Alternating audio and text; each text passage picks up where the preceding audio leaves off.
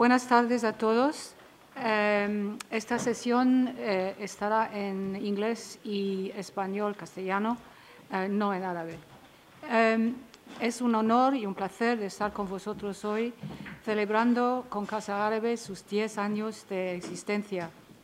Y como he dicho que se va a desarrollar en dos idiomas, paso al inglés con vuestro permiso. Em, por supuesto, antes, de nada, por supuesto, la sesión, la segunda sesión del día es, eh, se trata del eh, ciudadano árabe y su desarrollo. Y concretamente para esta sesión, la educación, el desempleo y los, eh, el desarrollo y los, sus retos y sus oportunidades. Yo veo más retos que oportunidades, sin embargo, tal vez nuestros ponentes tendrán otras opiniones. So, in common with elsewhere in the world, the past 10 years que en uh, otras partes del mundo los últimos diez años en Oriente Medio han sido años de transformación y no necesariamente para bien. En la región hoy vemos un mundo muy distinto al que existía hace diez años donde eh, se han fragmentado estados, han aumentado las debilidades institucionales, ha habido vacíos de poder, conflictos, cada vez más dinámicas sectarias y radicalización. Todo ello dentro de un contexto de un aumento de la población joven de la región y acompañado de eh, esperanzas y ambiciones frustradas. Se podría decirse que, que, Oriente Medio se encuentra ahora mismo en un momento de transición. La educación, que en un momento dado se consideraba como algo crítico para la movilidad social y eh, eh, el ascenso en la escala social ha fracasado en sus objetivos. La frustración debido a la falta de oportunidades de trabajo, la falta también de correspondencia entre la oferta en el mercado de trabajo y la demanda, junto con el estrés y las tensiones sociales, han empeorado aún más los efectos eh, y otros retos a nivel local.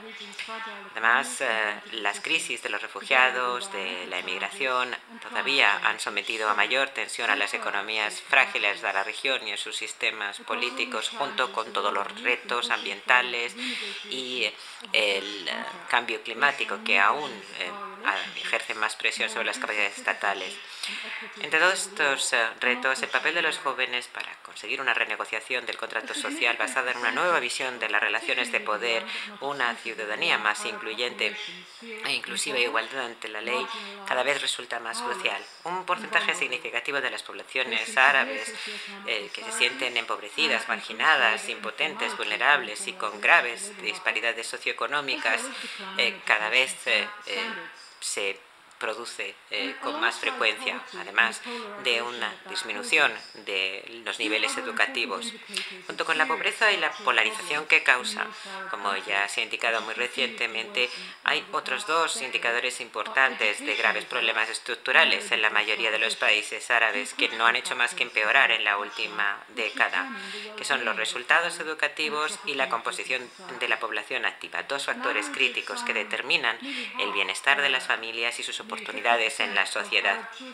Casi el 50% de los niños eh, eh, que van a escuelas árabes no saben, eh, no tienen una adecuada alfabetización, no saben escribir bien, leer bien, ni tampoco tener unas matemáticas básicas. Muchos de ellos acaban abandonando la escuela y al final esto repercutirá en sus posibilidades en el mercado de trabajo hay un 25 millones de niños árabes que deberían estar escolarizados y no lo están debido a la baja calidad de la escolarización que reciben, cuestiones de género y además los impactos de las guerras recientes, incluidas las de Siria y Yemen.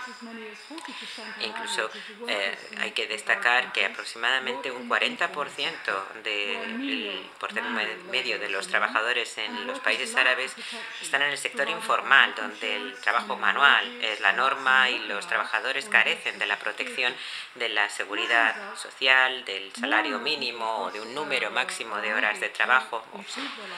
El resultado es que cada vez hay más personas que están en el mundo árabe que son incapaces de eh, mejorar su condición de vida, ni siquiera responder a las necesidades básicas de sus familias. Hoy tenemos al doctor Abu Ismail al que, con nosotros, al que eh, presentaré dentro de unos momentos. Y tengo que presentarles las disculpas del profesor eh, Guda Abdelhalek, que por una emergencia familiar ha sido, no, ha sido, no le ha sido posible acudir. Afortunadamente tenemos aquí a Olivia Orozco, que va a ser quien presente un PowerPoint que él nos ha enviado y que se refiere a las cuestiones de las redes de protección social, su vinculación con la pobreza eh, y con la justicia social, sobre todo en Egipto.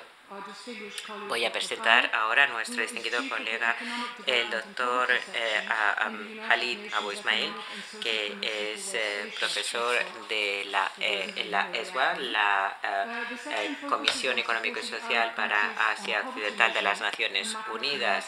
Él se ocupa de las políticas macroeconómicas y fiscales, las políticas por la inclusión y también ha sido el responsable de las publicaciones de la ESWAP de 2002 a 2012 trabajó en el PNUD en los, para los países árabes cubriendo reducción de la pobreza, igualdad de oportunidades, lucha contra el desempleo y es el coautor o autor de 40 publicaciones orientadas a políticas públicas y documentos técnicos de las Naciones Unidas, incluidos los informes sobre los retos árabes para el PNUD en 2010-12, también las clases medias árabes para EXPAP en 2014 2014 también eh, la OIT y otras eh, áreas de investigación en las que trabaja son las políticas fiscales macroeconómicas, eh, la seguridad alimentaria, el conflicto y el desarrollo, entre otras. El doctor Halid nos va a hablar hoy de los retos de desarrollo humano, incluido el desempleo y cómo las narrativas que entran en competencia entre sí nos pueden indicar posibles formas de proceder. Vamos a empezar con Olivia Que en nombre del profesor Buda Abdel Khaled va a presentar su, va a hacer su presentación. Tenemos aproximadamente unos 20 minutos de presentación y después eh, lanzaremos una serie de preguntas y a los ponentes y después al público. Como comentaba, voy a, voy a leer o parte de la presentación que nos ha mandado el profesor Buda Abdel Halik, porque creemos que era muy importante no dejar, bueno, es uno de los temas que creímos que era muy importante tocar en, este seminario y, no, no, creímos que sería bueno dejarlo, dejarlo fuera. Además, él mismo nos había pedido que ya que había mandado la presentación que por favor tú lo tuviéramos, lo tuviéramos en cuenta. Entonces, básicamente voy a leer lo que son algunos de sus resultados para luego también lo tengamos en cuenta a la hora del desarrollo del, debate posterior. Eh, voy paso al inglés eh, directamente. El título de su eh, presentación es lidiar con las repercusiones del desempleo, la pobreza y las eh, redes de seguridad eh, social. explica algunos de sus tesis, el significado de las redes de seguridad social, los textos básicos y, hallazgos y explica también cuestiones relacionadas con las SSNs, la experiencia egipcia y, y las conclusiones. El objetivo y la tesis principal de su presentación es arrojar luz sobre un aspecto eh, que se ignora en, su mayoría en la política pública del mundo árabe, la necesidad de interiorizar la justicia social y, y las cuestiones relacionadas con el desarrollo humano en las políticas económicas. Él eh, habla desde su experiencia como ministro y revolucionario durante Egipto entre el 2010 y 2012 habla del modelo de desarrollo adoptado en casi todos los países árabes eh, y lo denomina, lo, llama capitalismo de Estado, que se centra en políticas para extraer y distribuir eh, la renta en esencialmente renta procedente de recursos nacionales y eh, estratégica de localización de diferentes tipos. Dice que las repercusiones de este modelo han sido el eh, desempleo y la pobreza y que ambas están íntimamente relacionadas. Como eh, Parece que una red eh, de seguridad social, eh, si se ampliase, podría mm, ser suficiente, pero parece que puede tener una cierta razón política de ser, pero no económica ni social. El alto desempleo tiene una gran pobreza, una repercusión muy clara, que es la pobreza.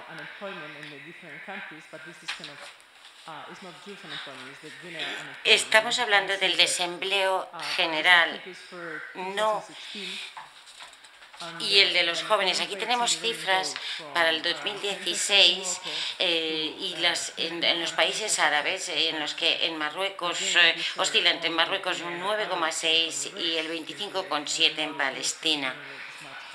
Eh, y esto es el general, no el juvenil, que es mucho, muy superior.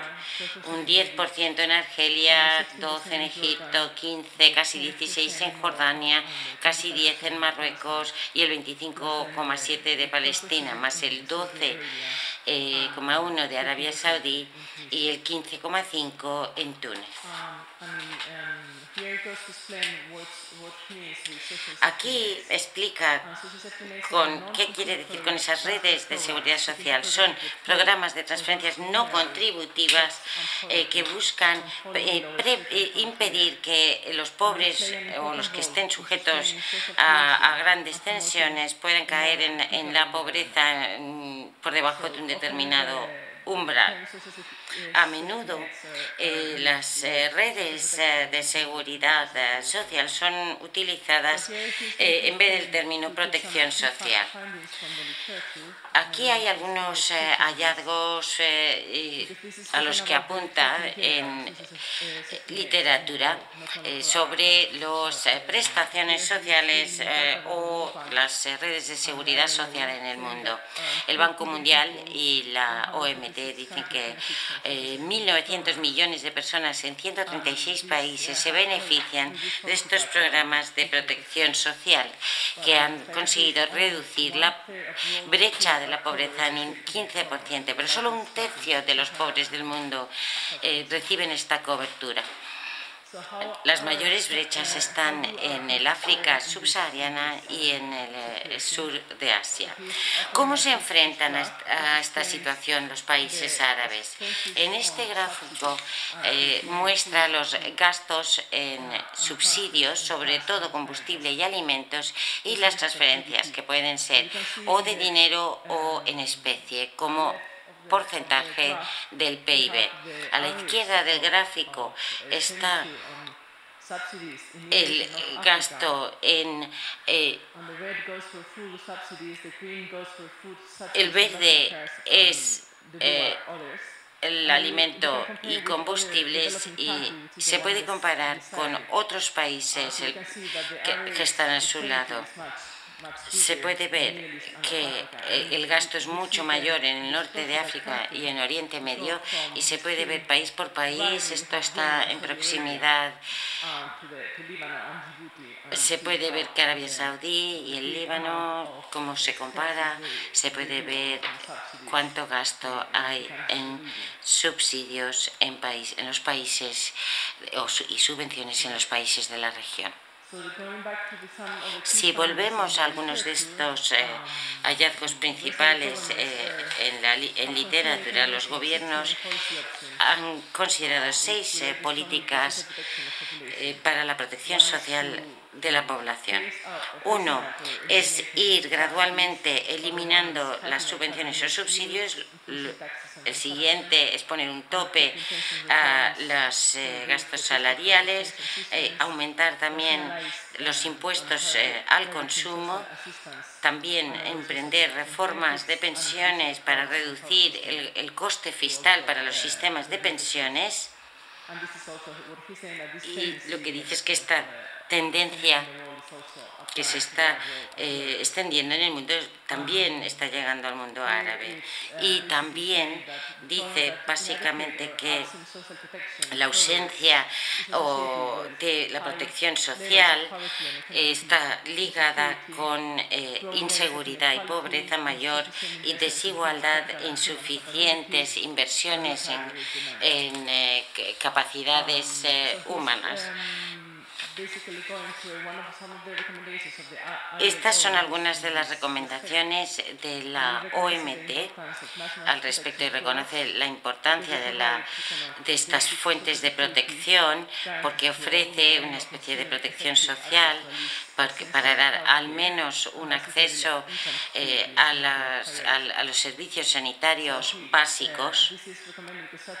y recomienda esto porque para tener unos sistemas de seguridad social nacionales más generales. Habla de la sanidad eh, básica, la infantil, para las personas en edad laboral, eh, para que puedan ganar lo suficiente en caso de enfermedad, invalidez y también eh, ingresos básicos para los más mayores.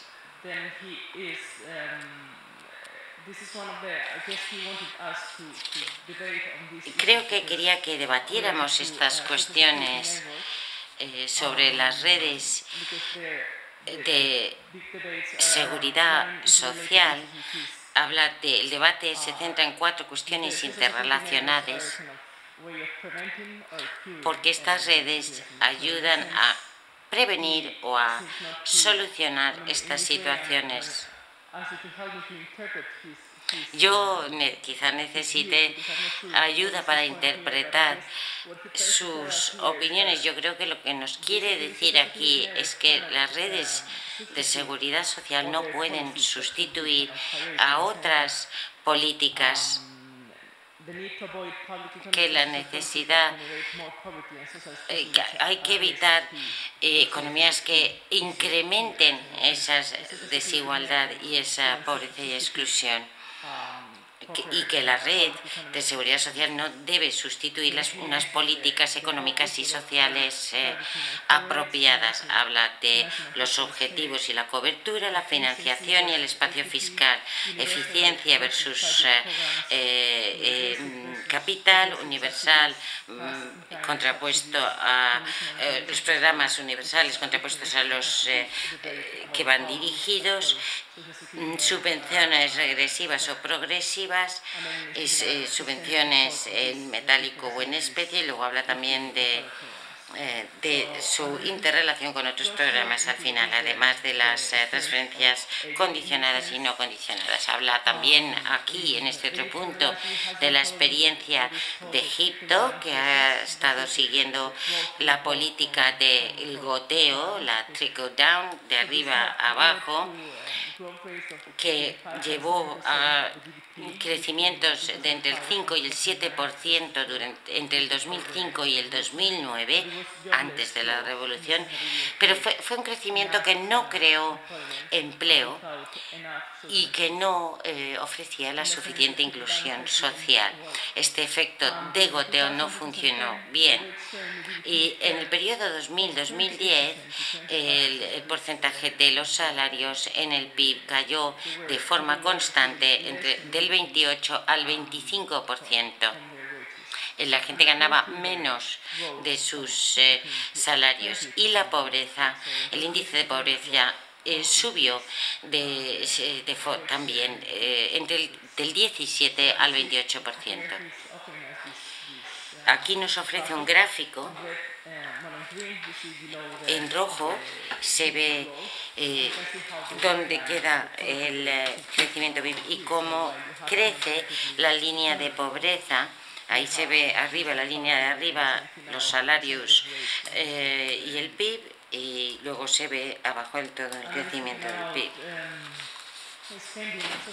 Si hablamos del gasto en público en redes de seguridad social, Egipto ha gastado más del 9% de su PIB en estas redes, lo cual es bastante más alto que la media de la región MENA, del 2,2%, pero se ha dedicado casi enteramente a eh, alimentos y subsidios energéticos y muy poco eh, va en dinero contante y sonante. eh, porque el 72% de todos los eh, subsidios, subvenciones eh, son las energéticas. Aquí habla de por qué es tan importante em, encontrar un buen objetivo para las ayudas, porque hay un alto porcentaje de pobreza en el país, entre el 26,3% en el 2013 al 28% en 2016, que se basa en la línea nacional de pobreza de 1,8 dólares al día.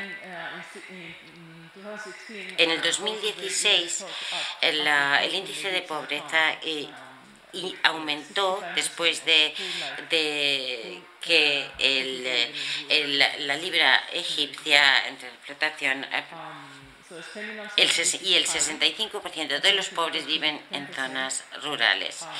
El gasto en eh, subsidios es alto, casi un 10% del eh, PIB, pero el, espacio fiscal está bastante limitado. El eh, déficit presupuestario fue del 16% del PIB en 2015. Otro aspecto es que la cobertura para los pobres es bajo y eh, y el goteo de, a los que no son pobres es alto. Aquí se pueden ver las, las subvenciones o subsidios energéticos. El sector de la población que más se beneficia es el, el, que más usa esa energía. Si se divide la población en, en, en quintos, eh, el primer quintil es el, el, de menor y el 5 el de más ingresos, los que más se benefician de estas subvenciones de energías es el quintil número 5, el, el, que más ingresos de la población tiene. Aquí se ve la electricidad, el gas natural, el gas natural eh, licuado y es necesario ocuparse de estos mecanismos y de estas estrategias. Y aquí en esta transparencia habla de los diversos métodos utilizados por Egipto eh, en, en, el 2011-12 y en el 14-15, que fueron puntos de inflexión muy claros en el sistema de subvenciones a, a los alimentos. En el 11-12 el subsidio eh, a los productores de trigo se introdujo por primera vez para reflejar el eslogan de enero del 15, el de pan, libertad y justicia social para luchar contra la pobreza rural y reforzar la seguridad alimentaria, eh, eh, se tenía que apoyar más la producción y, y primar los precios y fijar los precios nacionales al nivel de, a nivel de paridad de las importaciones.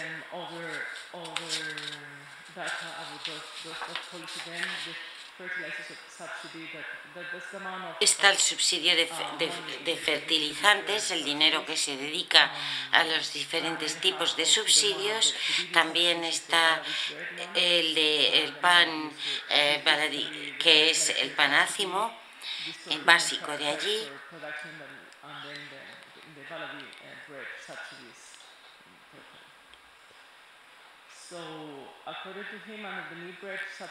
Según él, bajo el nuevo sistema del pan Baladi,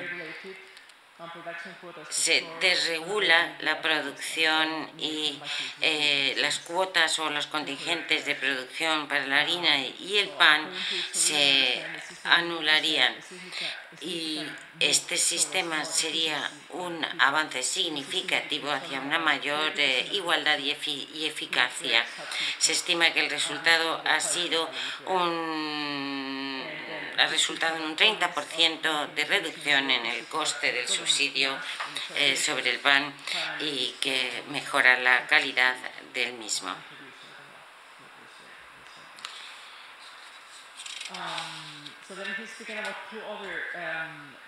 Habla también de otras eh, medidas introducidas en el 2015 que han sido el TACAFUL y el CARAMA. Son eh, transferencias eh, de, condicionadas de dinero. El TACAFUL significa solidaridad en árabe. Es un programa de transferencia mm, de dinero condicionado que da apoyo a las de ingresos a las familias con, con hijos entre 0 y 18 años. El otro es el Karama, que significa dignidad en árabe, que es un programa de inclusión social para mayores de 65 años y con discapacidades que, que y habla de cómo ambos programas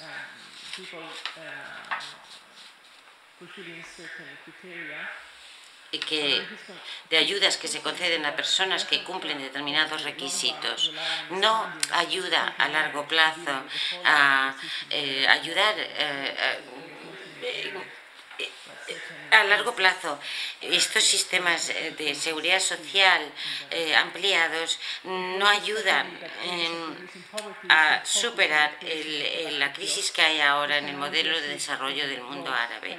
Esto solo se puede lograr con una trayectoria de crecimiento que aumente la acumulación eh, de capital y mejore la productividad laboral y se centre más en actividades de, gran mano de obra. Cuando eh, salió flotación la, la libra egipcia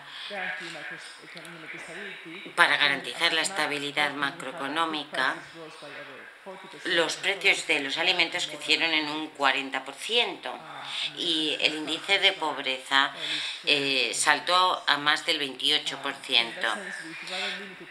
Así que con un espacio fiscal relativamente o bastante limitado, los SSN no pueden ampliarse lo suficiente para lidiar con las repercusiones.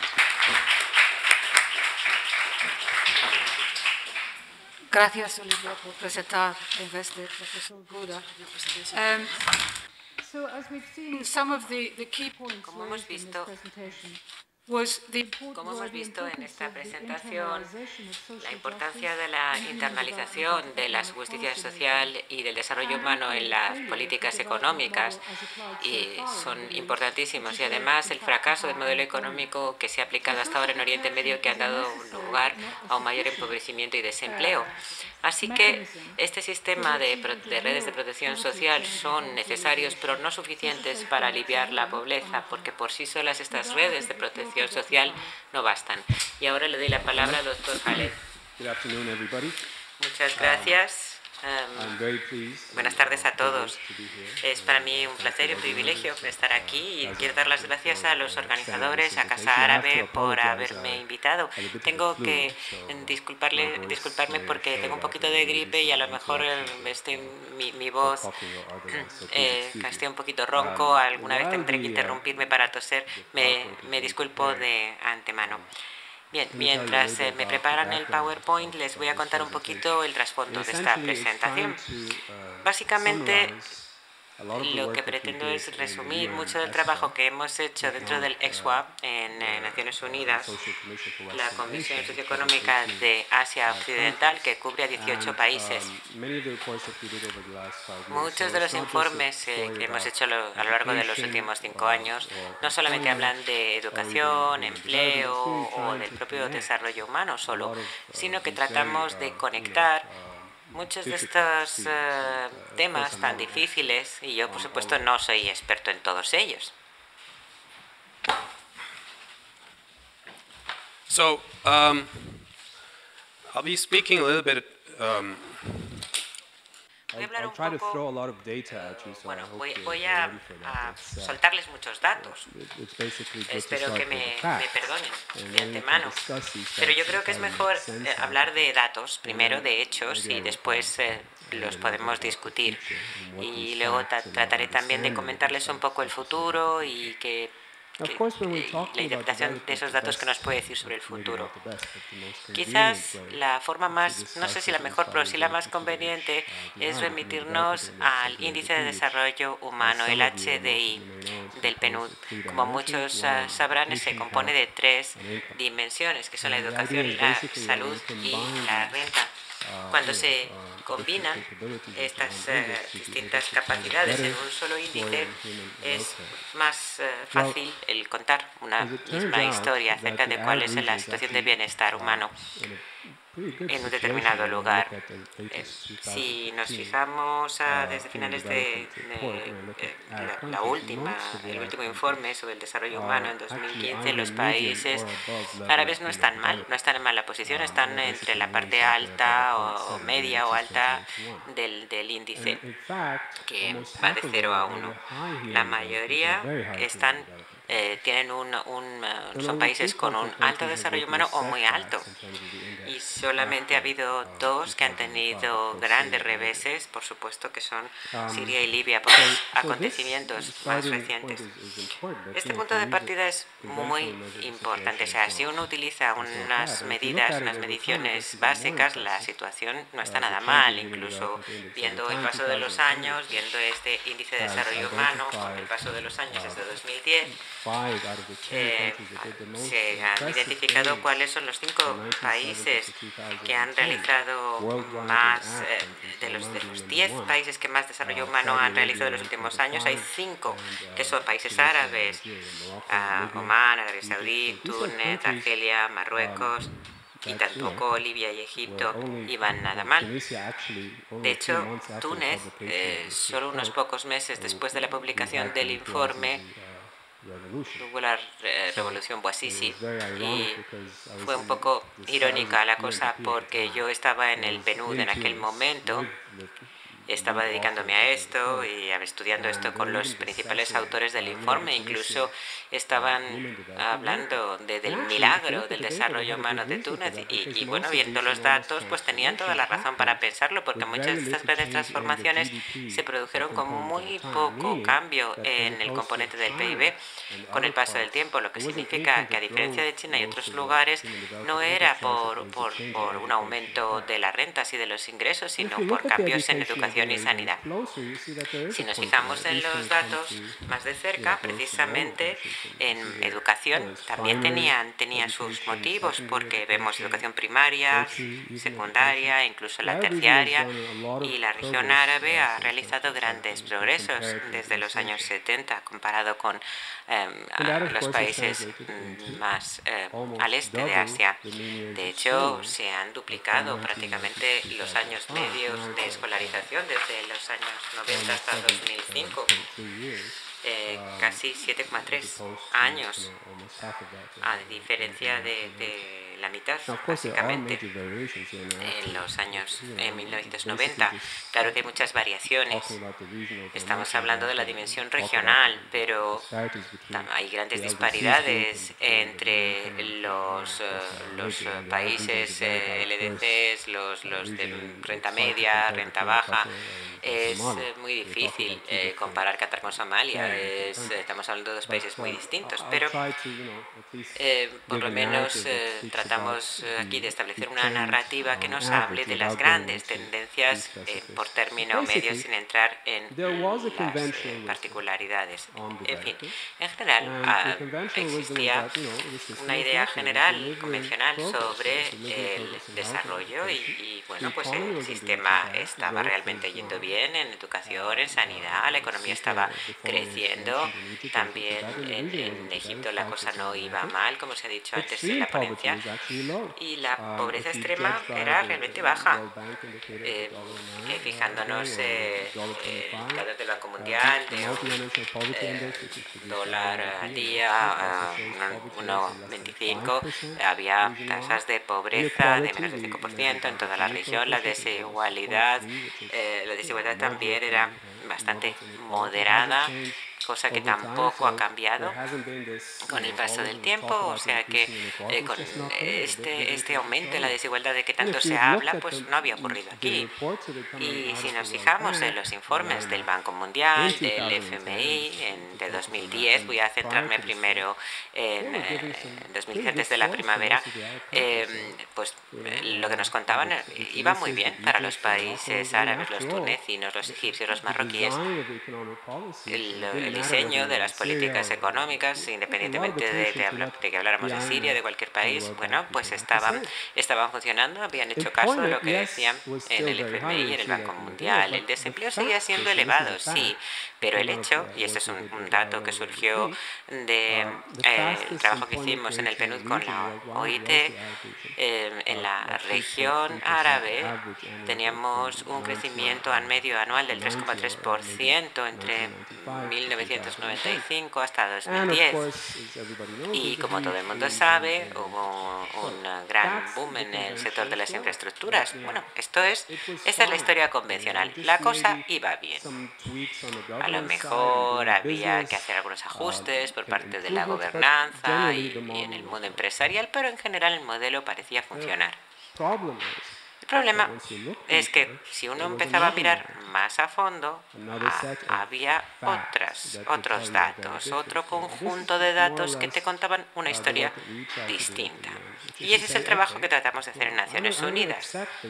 Es decir, nosotros decimos, de acuerdo, aceptamos estos datos, no tenemos problemas, pero hay otro conjunto de datos con otro tipo de mediciones que nos cuentan una historia un poco distinta. Por ejemplo, la historia de la pobreza basada en ese dólar 25 que, que, tan que, era tan baja la pobreza, es cierta. No voy a entrar en detalles en los gráficos, pero si nos fijamos aquí en esta, en esta región, en la región en general, la tasa de pobreza, si pasamos de 20 céntimos a 10 dólares al día, ¿qué pasa? Pues que la región árabe es la única en donde de verdad cambia mucho la narrativa. En Latinoamérica es con, eh, sistemáticamente menos pobre también eh, eh, es la más pobre, es la región subsahariana también sistemáticamente, pero aquí todo depende del indicador. Si hablamos de dólar 25, pues la región árabe es tan pobre o tan rica como Latinoamérica en términos de privación, pero si pasamos a una línea superior de pobreza, es decir, 3 dólares al día, que está más cerca de las líneas nacionales de la pobreza de los respectivos países cuando hacen sus respectivas evaluaciones, pues la, región árabe es tan pobre como las demás regiones pobres del mundo. Eh, es decir, la vulnerabilidad de la región árabe es muy elevada si cambiamos el rasero con que medimos y pasamos de una línea de la pobreza a otra. Eh, ese es el ejercicio eh, del informe en el que estoy trabajando ahora con la Universidad de Oxford, la pobreza multidimensional. Tomamos el índice de Global, yo no tengo ningún inconveniente en aceptarlo. Cuando se diseñó no tenía no, pensaban en los países de renta media, sino en los países más pobres y con más eh, privaciones en el sureste asiático, en el África subsahariana. Y entonces vimos las definiciones de lo que significa ser pobre. Era una familia en donde ninguno de los miembros eh, ha llegado a terminar la educación primaria. ¿Cómo se clasificaría dentro de esta medición global de Oxford? Pensamos, a lo mejor este índice no, no, es, no basta. Habría que pensar también en, los que, en las familias en donde no, nadie ha terminado la educación secundaria. Y así hemos hecho con todos los demás indicadores, que son 10 y no voy a entrar tampoco en detalles ahora porque no da tiempo. Y ahí sí que cambia la narrativa. La región mm, árabe se convierte en una región de 40% de pobreza y un 25% más adicional que son vulnerables. O sea, que estamos pasando de una narrativa que dice que menos del 5% son pobres hasta una narrativa en donde nos dice que prácticamente el 65% de la población árabe o es pobre o es vulnerable a la pobreza. Y si miramos las fuentes de la pobreza, porque hay tres componentes. La educación, la salud, la renta. La educación sigue teniendo aún así la contribución más elevada a este índice y da un un poco igual si se está utilizando el umbral extremo el umbral de, de 3 años, el umbral de 12 años, que es el que utilizamos nosotros en nuestro índice modificado. Y como se decía al principio también, hay grandes problemas de calidad porque si eh, vemos los resultados eh, de los últimos eh, exámenes en cuanto a matemáticas y, a alfabetización, eh, tenemos grandes eh, disminuciones que se han registrado en cuanto a los eh, resultados de los sistemas educativos. Estamos entre los países donde los resultados son más bajos. Y pues pensamos, de acuerdo, pues el, pero el crecimiento era muy elevado. Me decían, sí. Pero ¿qué pasa con el crecimiento per cápita? Pues si el crecimiento per cápita lo pasamos a crecimiento el crecimiento general lo pasamos a crecimiento per cápita, aquí la cifra cae en picado. Es decir, que eh, a mí lo que me interesa realmente son las encuestas de población, es decir, eh, vemos a ver qué ha pasado con la gente, qué, qué, les ha pasado, qué ha pasado con sus rentas en los últimos 10 años, porque lo que nos cuenta la información de las encuestas de los, de los hogares, de las encuestas eh, entre la población, nos cuenta una historia muy distinta a la, a la que vemos convencionalmente.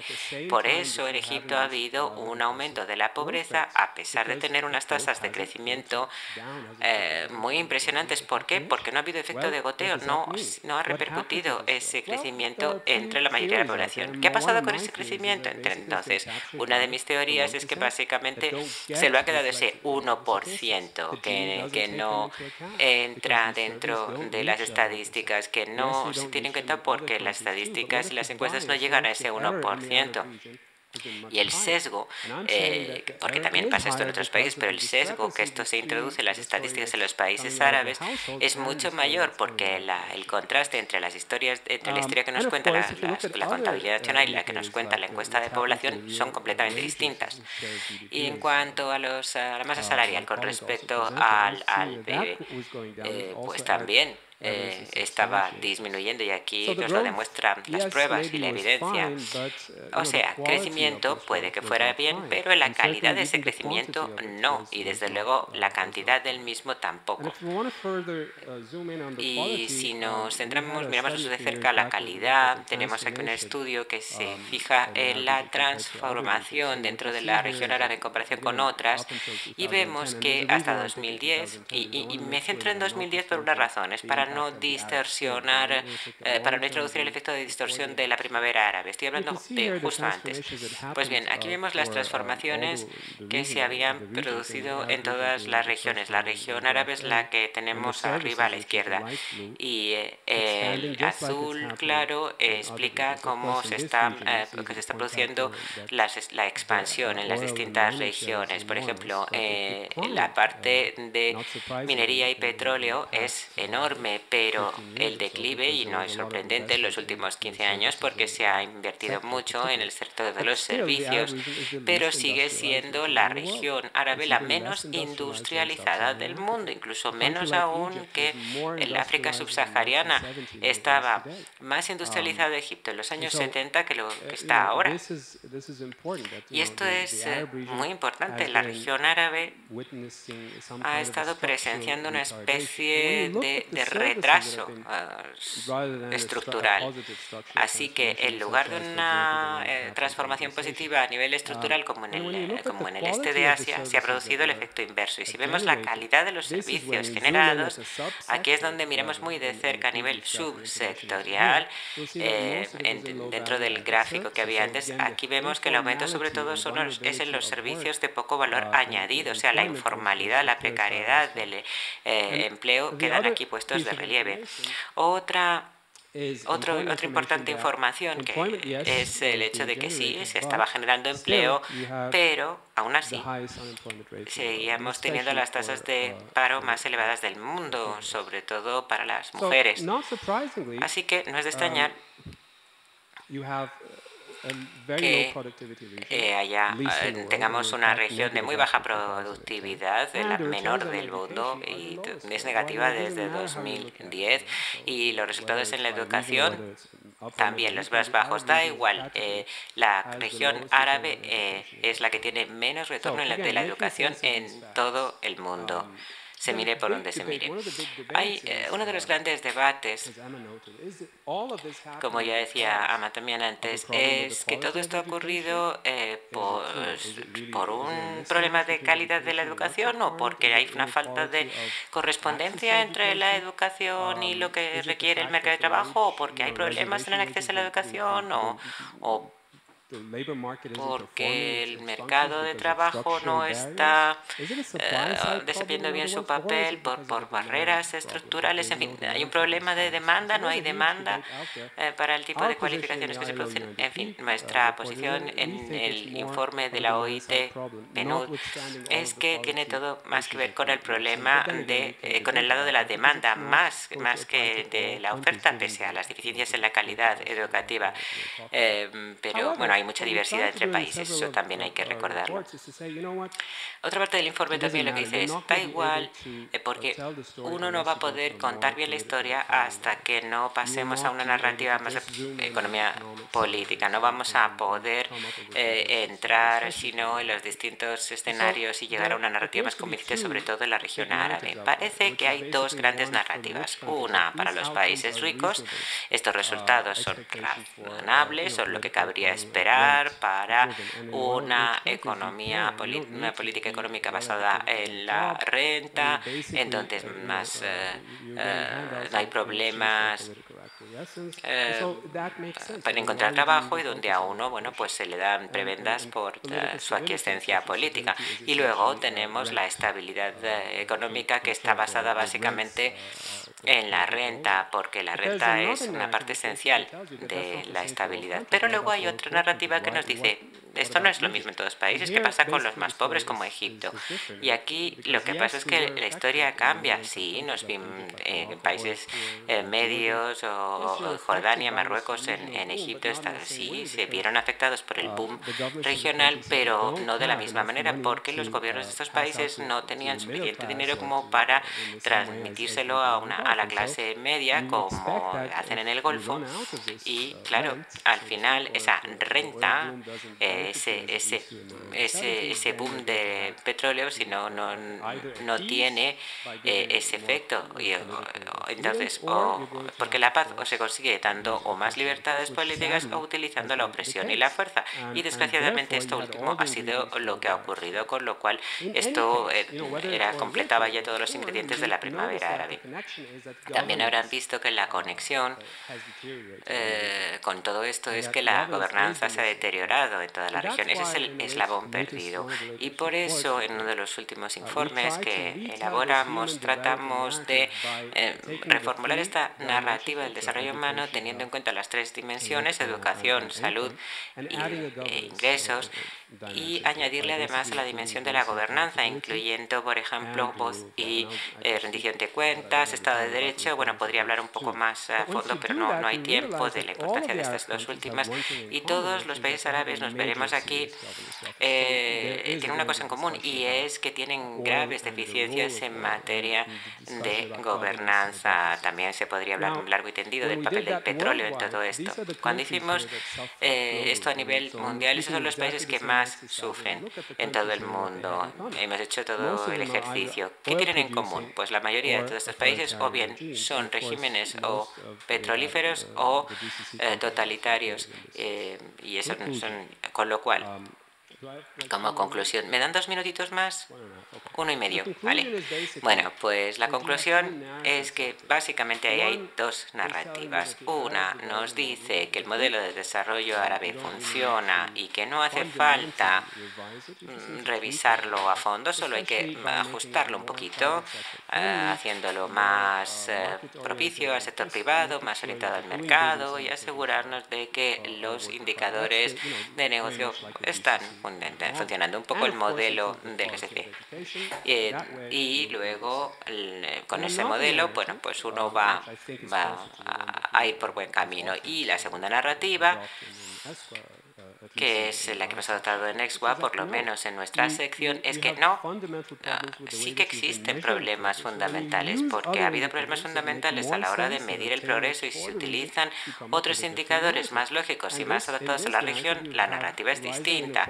Es decir, hay un aumento de la desigualdad, hay unos eh, salarios reales bajos y en declive, cada vez más pobreza, por no hablar de todos estos déficits de gobernanza, violaciones de los derechos humanos, que también deberían entrar en la ecuación.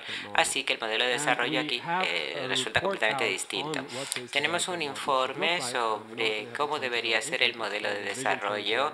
No voy a entrar tampoco en detalles porque no hay tiempo. Es la, la visión de cara al futuro, lo tenemos en nuestra página web y les damos una, eh, las previsiones con los distintos escenarios. Es decir, si uno sigue el modelo convencional, pues vamos a seguir igual, con más ramificaciones, más desigualdad, más pobreza en la región.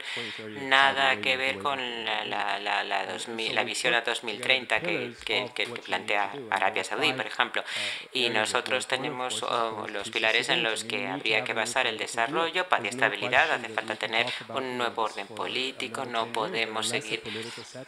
Eh, en 10 años no se puede cambiar de, de, arriba abajo, pero sí que habrá que, que, que introducir modificaciones y es necesario dentro de la, de la arquitectura del, del Estado, hace falta centrarse en las cuestiones de gobernanza, transformación estructural, eh, desarrollo inclusivo e interacción regional y siento no poder entrar en detalles, pero tienen el informe a su disposición. Gracias.